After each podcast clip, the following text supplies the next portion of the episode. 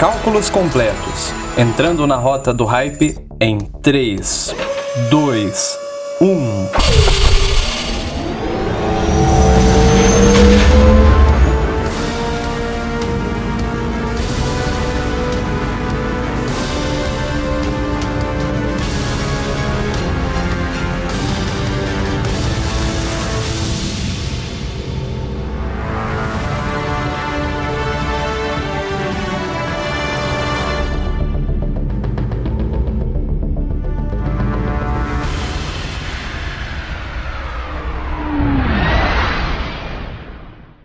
Seja muito bem-vindo a essa edição do Hype Drive. Carregue bem sua jetpack, porque no episódio de hoje nós vamos para bem longe. Antes de embarcar, é importante que você tenha escutado a edição anterior sobre o High Republic, chamada A Luz do Jedi Resumo. Nela, falamos dos oito capítulos iniciais do livro Light of the Jedi, de Charles Soule. E aqui, nós vamos dar continuidade a essa narrativa seguindo do capítulo 9, indo até o interlúdio, que segue após o capítulo 18. Ouvindo essa edição e a anterior, você estará por dentro da primeira parte do livro, chamada de O Grande Desastre. Seria um desastre perder tempo nessa introdução, então prossigamos com uma pequena recapitulação. There'll be no one to stop us this time.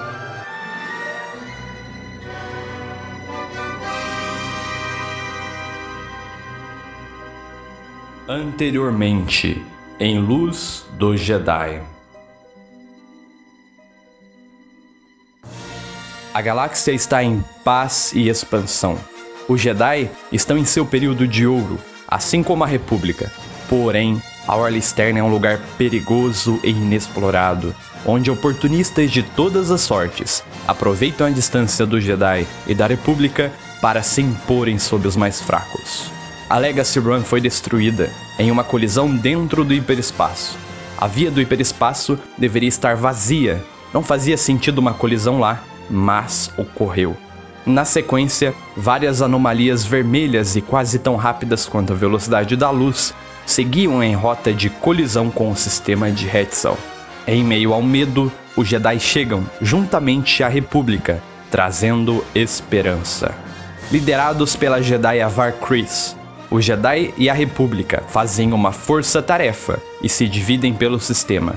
Bariaga Gaburi, o Wookiee, padawan de Nibiasik, descobriu que nos destroços que eles pretendiam destruir haviam várias pessoas vivas, e agora a missão ganha uma nova diretriz. E Avar Kriss e Almirante Cronária terão que lidar com mais essa grande complicação.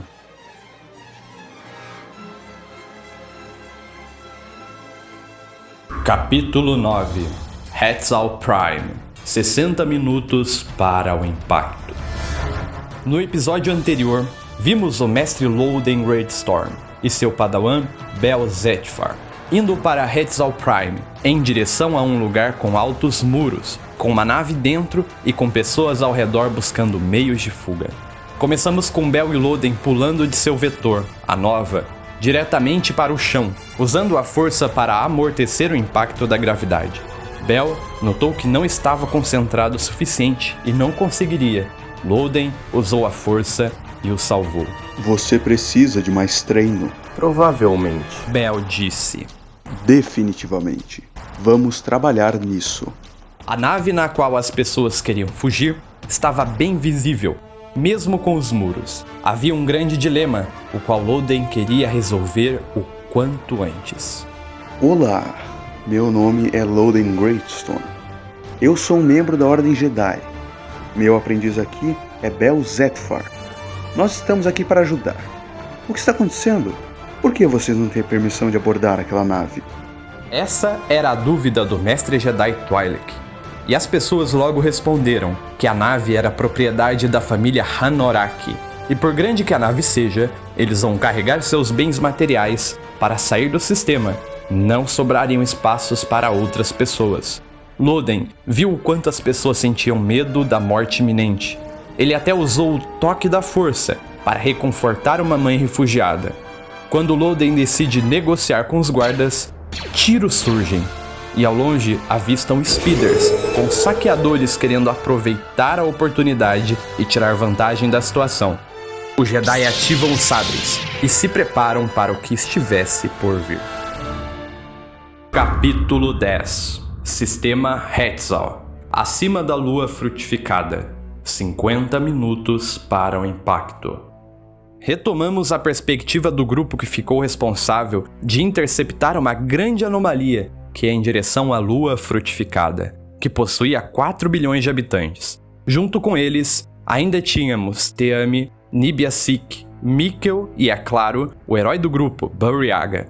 Mas dessa vez o foco está em outro personagem.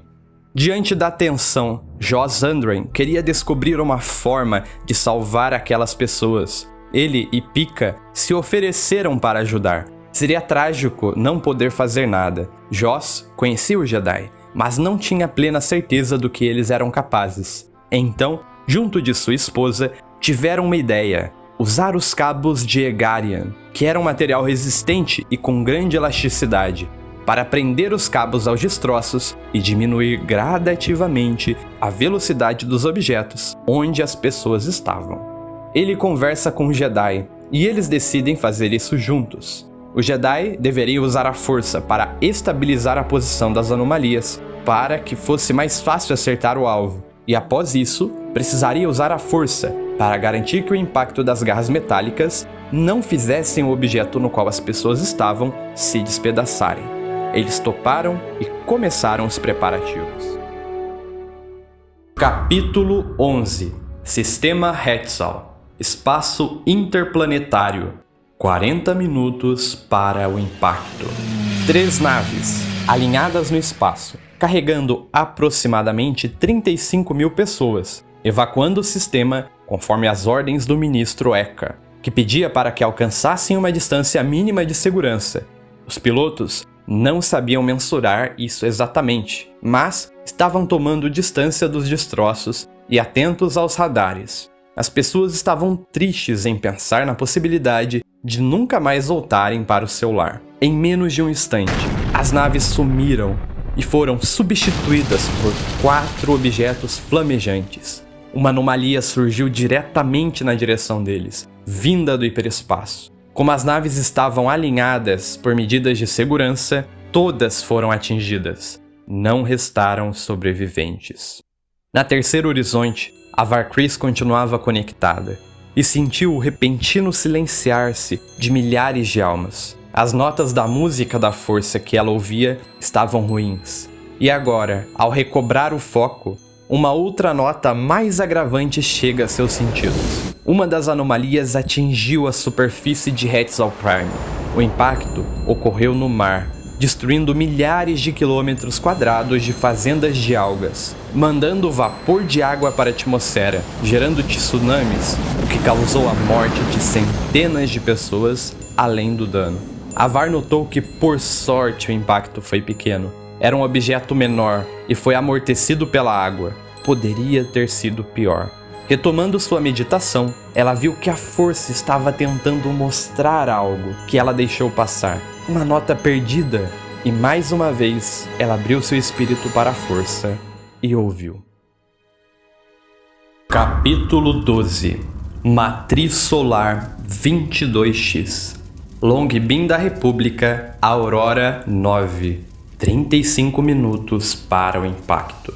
Aqui, retomamos a missão de Capitão Bright e sua tripulação: ir ao que sobrou dos painéis solares em busca de sobreviventes. Graças às habilidades do capitão como piloto, foi possível atracar no que restou da estação.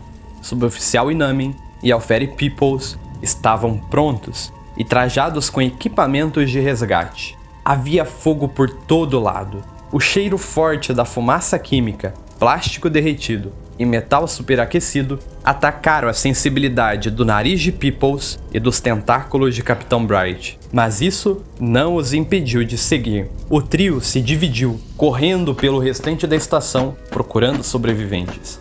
Bright, acompanhado de um droide simples, mas com braços que se estendem, que poderiam ser usados para tirar destroços de cima de vítimas, carregá-las ou até mesmo realizar primeiros socorros no local.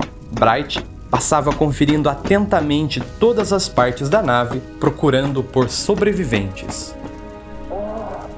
Por favor, eu estou aqui. Ele seguiu Por em direção favor. à voz e encontrou uma humana sentada, com sangramento em uma ferida em seu couro cabeludo, e outro tripulante ferido ao lado dela, inconsciente. Bright usou o droid para carregar o que estava inconsciente, enquanto a mulher que ainda podia andar seguiu o droid em direção à Aurora 9. Bright seguiu. Peoples não encontrara ninguém, mas Inamin tinha algo a reportar. O reator principal estava seriamente danificado e, se não fosse consertado, explodiria a qualquer momento. O capitão perguntou se era possível fazer algo a respeito. Inamin era um engenheiro em treinamento. Dentre os tripulantes da Aurora 9, o único com capacidade de reparar o reator. Ele poderia dizer que era impossível e pedir para partir imediatamente, mas sua determinação o fez responder de forma diferente. Eu posso tentar. Talvez eu consiga ganhar alguns minutos. Bright sentiu orgulho ao ouvir isso. Todos nós somos a República. Todos nós somos a República. Peoples encontrou outro sobrevivente. O capitão enviaria o droid assim que terminasse de lidar com os sobreviventes que ele encontrou.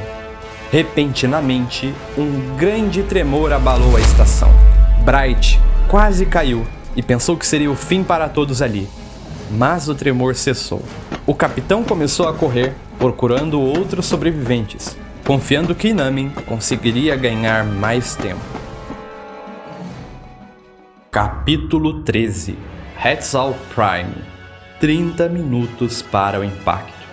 Os dois Jedi avançaram em direção aos saqueadores, sabres ativados, e para Bel, o som do sabre soava como um som de habilidade, treinamento, foco, a escolha do último recurso e a arte do Jedi. Na visão dele, sabres foram projetados para encerrar conflitos, feitos para ferir não mais que o necessário, e na terrível possibilidade onde matar fosse a última opção, matariam rapidamente. O sabre causaria os danos que o seu portador escolhesse. Cerca de 20 saqueadores esperavam o Jedi em dois speeders. Por que a força nos chamou para lutar aqui hoje? Pela vida e pela luz. Bell não era expert em várias das artes Jedi.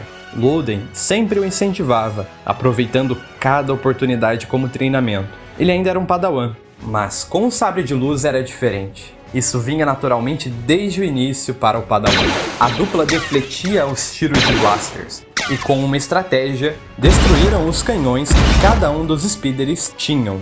Então, os saqueadores começaram a mirar nos refugiados. Loden usou a força para lançar as armas de alguns para longe. Para impedir que pegassem reféns, Great Storm diz que ambos devem ir em direção aos saqueadores.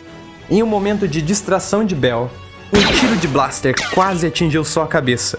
Seu mestre o defletiu.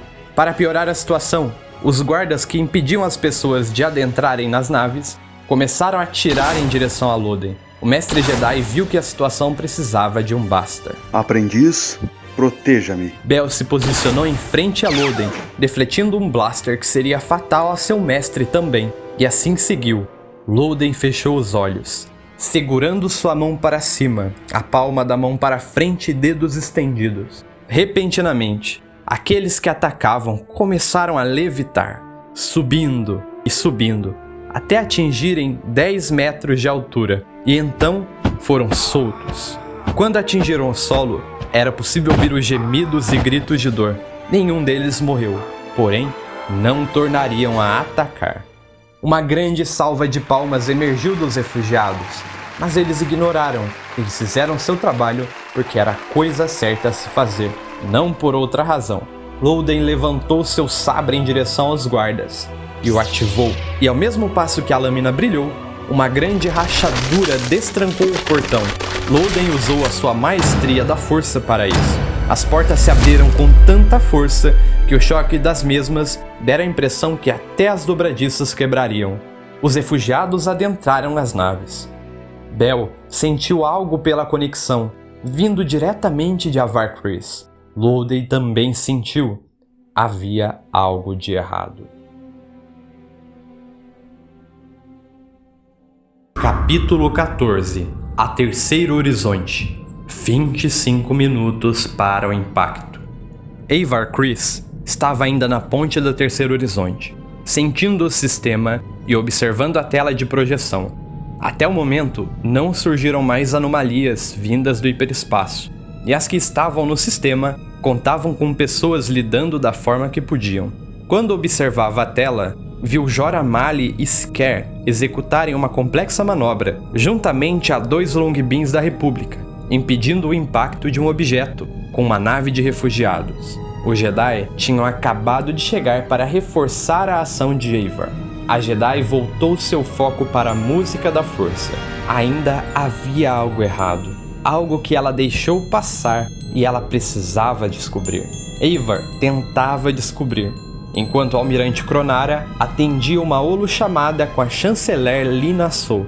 A mesma estava preocupada, tentando ajudar da melhor maneira possível e pensando no que poderia ser a causa do acidente, qual sua natureza. Cronara encerrara informando a mesma que, embora não tivessem pistas da origem, acreditava que o pior já havia passado.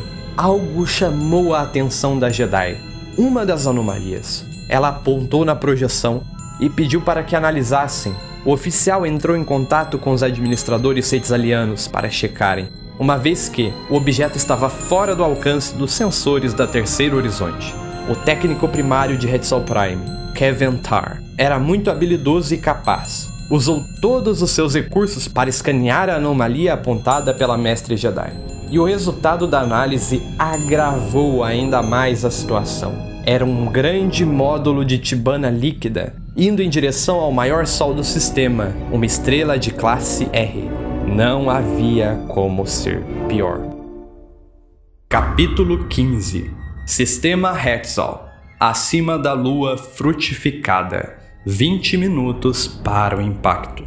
Os três retores Jedi se colocaram em formação, aos lados e acima da Longbeam da República, pilotado por Joss e Pika.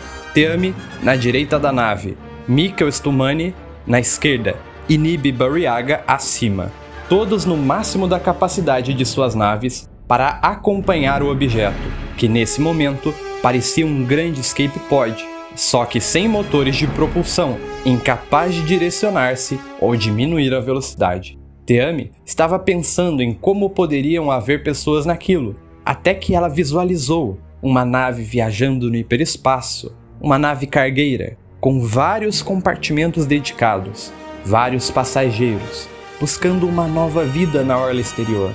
Mas algo ocorreu na hipervia e a nave foi despedaçada, cujos troços saíram abruptamente do hiperespaço. Já Buriaga conseguia sentir o pânico e o medo, alguns esperando a morte, outros esperando a ajuda que jamais iria. Mas a ajuda estava ali. Todos os Jedi se conectaram, alcançaram com a força e tocaram cada pedaço do compartimento de passageiros, na tentativa de garantir sua integridade. Eles finalmente conseguiram diminuir um pouco da velocidade. Joss mirou e lançou as garras metálicas. Quatro delas. Três acertaram o alvo, reverteram os propulsores da Long Beam e conseguiram assim parar o compartimento, após muito esforço da nave e do Jedi, que estavam beirando a exaustão. Teami, ao chegar mais perto, pôde ver várias pessoas de diversos tipos e idades, todas vivas.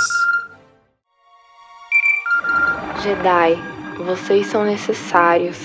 Agora, alguma coisa está muito, muito errada.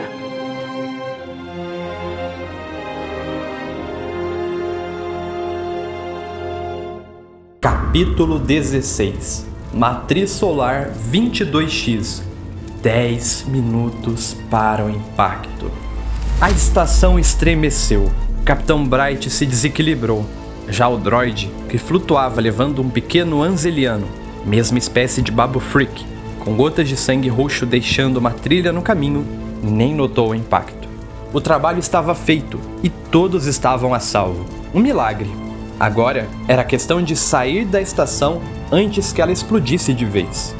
Capitão Bright questionou Inami sobre o reparo do reator. Eles precisavam de mais tempo.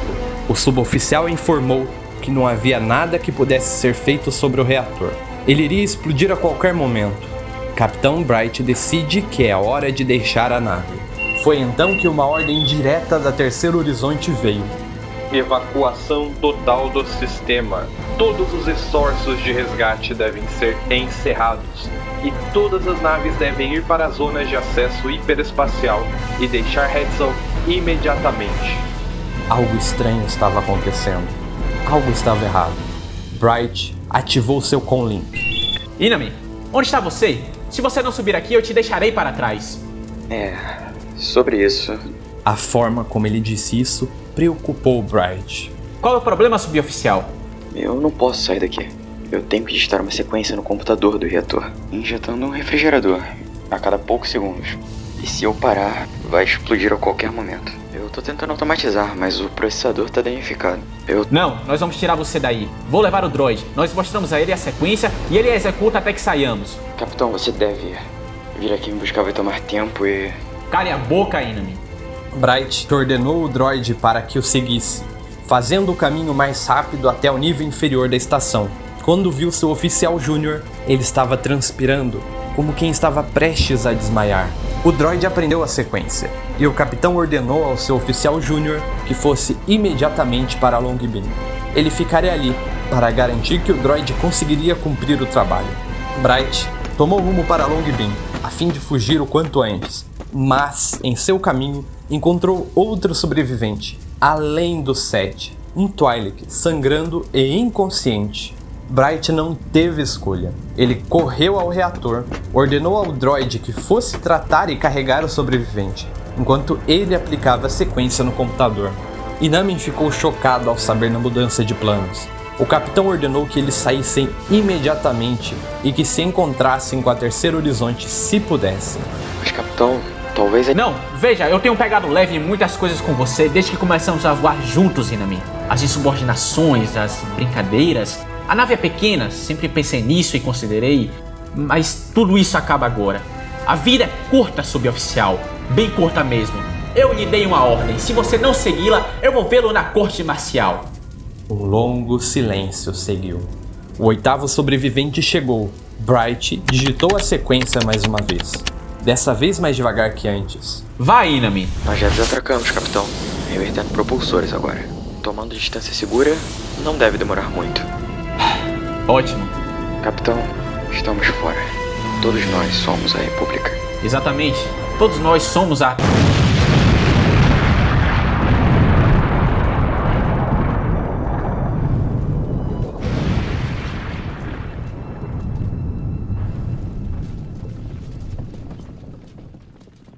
Capítulo 17 Hetzal Prime A Terceiro Horizonte Quatro minutos para o impacto.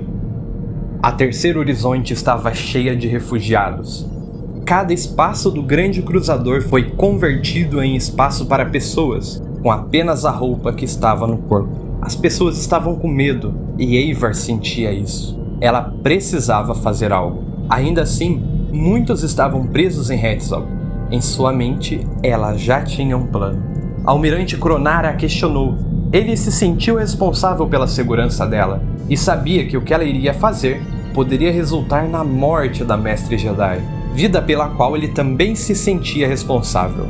Cronara questionou se realmente era possível salvar todas aquelas pessoas, e Avar simplesmente respondeu: Todas as coisas são possíveis pela força. E após isso, ordenou que ele saísse com a Terceiro Horizonte e reportasse tudo o que viu para a chanceler só, o quanto antes. Ela sentia que algo estava errado, como se o hiperespaço estivesse doente.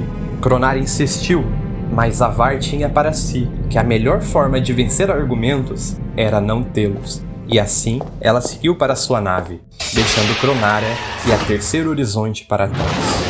O grande problema era que o compartimento de Tibana líquida, que era um gás comum em Bespin, extremamente volátil e explosivo, estava indo em direção ao maior sol do sistema. O compartimento era grande, o contato com o sol causaria uma reação em cadeia gigante, que queimaria o sistema todo com radiação, em uma questão de momentos. Eivor precisava estar na superfície do planeta.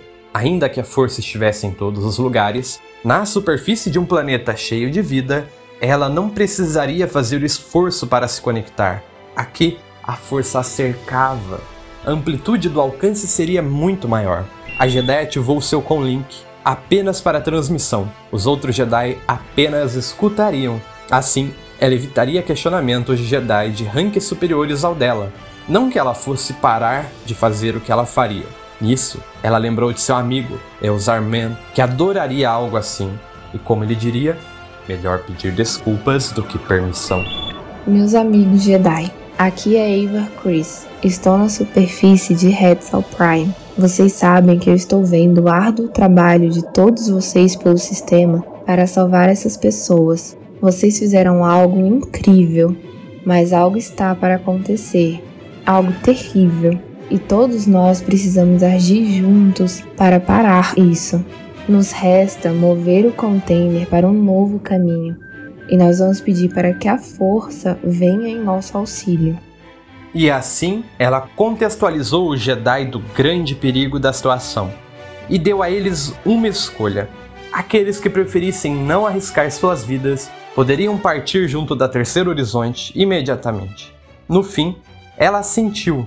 Nenhum dos setores Jedi se moveram, todos ficaram, e assim eles começaram. Avar desligou com o Link isso não seria feito por uma conexão tecnológica, e sim pela força. Pelo link da Mestre Jedi com seus companheiros da Ordem, ela sentia as impressões que cada um sentia. Cada um tinha uma forma de ressoar com a força. Há uma coisa se movendo muito rápido e é muito grande, pesado, precisa mudar de direção. E nós vamos achar juntos e vamos todos aplicar a força na mesma direção e ao mesmo tempo, e nós vamos movê-lo e não atingirá o sol.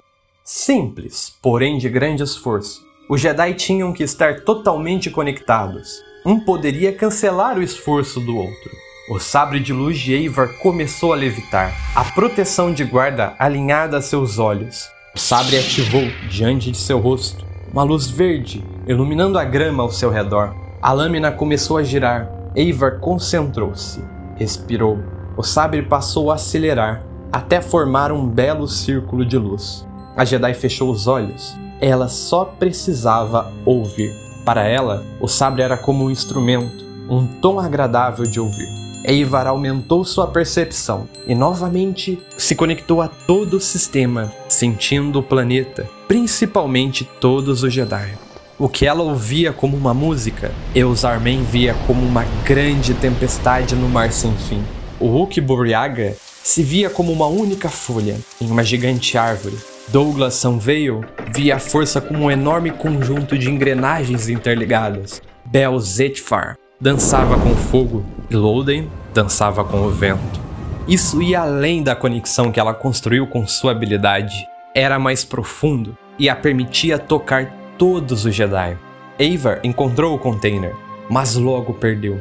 Até que ela começou a ver pelos olhos de outro Jedi e conseguiu encontrar novamente, a partir do momento que ela pensou neles todos como um conjunto. E assim, como um, eles alcançaram o objeto com a força. Nós vamos movê-lo. Todos os Jedi estavam entregando-se totalmente, todas suas energias voltadas para essa mesma ação. Alguns estavam na superfície, alguns em seus retores. Nenhum Jedi reservou forças. Alguns até desmaiaram, alguns perderam o controle de suas naves, alguns até mesmo morreram. Eles estavam falhando, não havia mais o que fazer. Eivar sentiu que não conseguiriam mover o objeto longe o suficiente e o líquido começara a vazar. Quanto menos Jedi, pelos que se perderam ou desmaiaram, maior o fardo para exercer o controle sobre o container. Nós temos que tentar novamente. Quando parecia que os números de Jedi conscientes diminuiria e perderiam o controle, alguns Jedi recobraram a consciência e uniram forças, superando a exaustão e levantando-se. Eivar pôde ouvir outros Jedi de outros lugares da galáxia conectando-se a essa mesma ação até mesmo o mestre Yoda se uniu à distância. Realmente, para a força, nada era impossível. Nós vamos movê-lo. Ela sentiu todos os Jedi com ela, cantando em um coro de muitas vozes, e finalmente o container se moveu intacto, fora da rota de contato com o Sol. Eles conseguiram! Todo esse esforço foi transmitido para toda a galáxia. Keventar, que trabalhava para o ministro Eka, deveria enviar apenas para o escritório da chanceler em Coruscant. Mas ele decidiu que se fosse esse o fim desse sistema, do seu lar, que fosse visto por todos, toda a galáxia pôde ver o grande sinal da esperança, da República e da Ordem Jedi que valorizavam a vida. A luz prevaleceu. Finalmente acabou. Capítulo 18 Não acabou. No sistema Abdalis, sete fragmentos da Legacy Run emergiram do hiperespaço. Os primeiros seis não atingiram nada, porém, o sétimo atingiu diretamente o planeta mais populoso do sistema, um planeta pantanoso, cheio de fábricas com proporções de cidade e trabalhadores e habitantes. O objeto vinha em rota de colisão, quase na velocidade da luz. Os sistemas do planeta não foram capazes de identificar, não antes que fosse tarde demais. O fragmento foi vaporizado no impacto, mas a conclusão arrasou uma das cidades, as favelas e as torres. Aproximadamente 20 milhões de pessoas morreram. Essa foi a primeira emergência.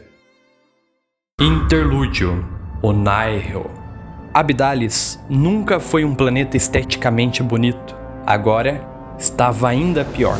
O impacto orbital lançou uma grande nuvem de água vaporizada e lama na atmosfera, e como isso estava ionizado, causou várias tempestades elétricas devastadoras. Era como um retrato do inferno.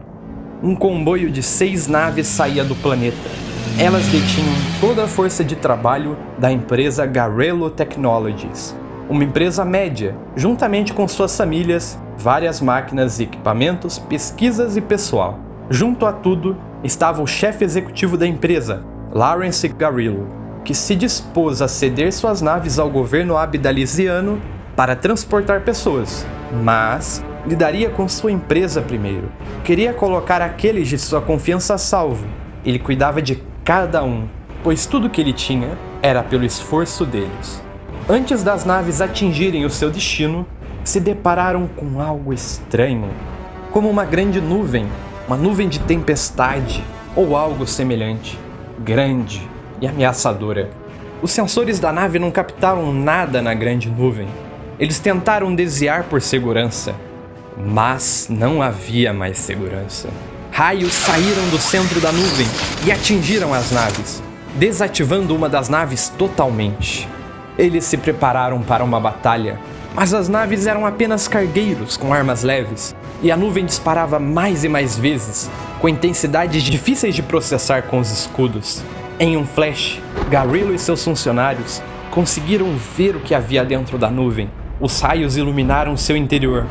Várias naves, cheias de espinhos e nada simétricas. Algo brutal, feito para o combate, para a destruição, para a morte. No centro da nuvem havia uma nave ainda maior, cruelmente armada. Todas as naves tinham duas coisas em comum, independente do tamanho: três cortes brilhantes em suas laterais, como que uma marca de guerra, e um estranho dispositivo atrelado a seus motores, uma rede metálica em forma de meia-lua, preenchida com um fogo verde ondulado, de propósito desconhecido. Eles ouviram falar de algo assim recentemente, o Nihil. O pouco que sabiam é que eram raros aqueles que sobreviviam ao seu encontro. Eles se moviam como espíritos, surgiam repentinamente e sumiam sem deixar rastros. Matavam como monstros. Eram invasores, ladrões, assassinos, sequestradores. Eles pegavam o que queriam e destruíam o que não queriam. Os Nihils atacaram ferozmente, de forma caótica, mas organizada lançaram arpões na nave desativada. Então, a nave Nihil virou 180 graus e seus motores dispararam algo, abrindo a nave. E então, os Nihils adentraram. Garillo ficou preocupado com as famílias. Ele convenceu os funcionários a trazer suas famílias com eles. Os Nihil destruíram as naves, uma a uma, saqueando o que queriam destruindo e matando o que não queriam. Tentaram resistir, mas não tiveram chance. Os Nihil cometeram um pequeno erro e perderam uma de suas naves. Garillo sentiu-se satisfeito ao ver os monstros tomando algum dano. No fim, Garillo pôde ver os Nihil mais de perto, com suas máscaras, quando adentraram sua nave, mas não por muito tempo. O gás tóxico que usavam foi o suficiente para o matar em instantes. Sua conclusão foi: eles querem ser vistos pela galáxia como monstros. Caro ouvinte que nos acompanhou até aqui, esta foi a primeira parte de Light of the Jedi, de Charles Soule. Como a República vai agir após o grande desastre? Como os Jedi agirão? O que colidiu com a Legacy Run causando todo aquele desastre? O que são os Nihil? Tudo isso deve ser abordado nas partes seguintes do livro. Caso tenha gostado e queira continuação, nos deixe saber. Siga o nosso Instagram, drive_hype além de vários posts que estamos fazendo sobre a Alta República, que são uma ótima forma de você assimilar visualmente os elementos dessa história, você pode nos deixar o seu feedback, que é essencial. Agradecemos aos nossos parceiros que deram voz e alma a incríveis personagens. Ao Felipe, da Rádio Imperial, um podcast incrível com uma proposta imersiva e original, disponível nesta e em outras plataformas, que fez o heróico Capitão Bright. A Natália Regis, da Legião 404 Brasil, um fã-clube incrível que deu voz a Jedi Avar Chris, ao Flávio Carnaúba, que deu voz ao grande Loden Greatstorm, e ao Rian Fonseca, que deu voz ao suboficial Inami. Confira também nossas outras edições, como a anterior, sobre o legado dos jogos de Star Wars na LucasArts e o anúncio da Lucasfilm Games, Fiquem atentos. Se virem uma grande nuvem e muitos raios, fujam, porque os Nihil não perdoam. Muito obrigado por ouvir e até a próxima edição.